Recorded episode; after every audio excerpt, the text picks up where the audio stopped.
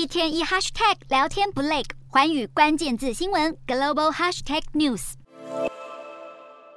烟火同庆，卡达世足冠军决赛也吸引了特斯拉执行长马斯克，十八号亲自到卢塞尔体育场观赛。然而语不惊人誓不休的马斯克在出招，没事多喝水，有事问网友。十八号马斯克竟然在推特发起投票，问自己是不是该辞去推特负责人一职，更表示自己将遵守结果。而发文不到一个小时，就有约三百万人投票，并且有超过五成的人投下赞成票。然而马斯克却可能连特斯拉执行长的大位都保不住。其中廖凯源是出生在印尼的华裔美籍夫也是特斯拉第三大的个人股东。他过去一向以马斯克的脑粉自居，然而十四号他却在推特落下重话，表示马斯克放弃特斯拉了，特斯拉需要也值得一个有效营运的全职执行长，建议董事会应该寻找替代人选。更说特斯拉长大了，现在需要的是类似苹果执行长库克的领导者，而不是马斯克。而艾夫斯素来看好特斯拉的股票，日前也忍不住批评马斯克把特斯拉当成提款机，在推特的争议不断，也使得特斯拉的品牌恶化，还频频脱手。股票根本就是提油救火，而上周特斯拉股价重挫超过一成六，创下了疫情以来最大的单周跌幅。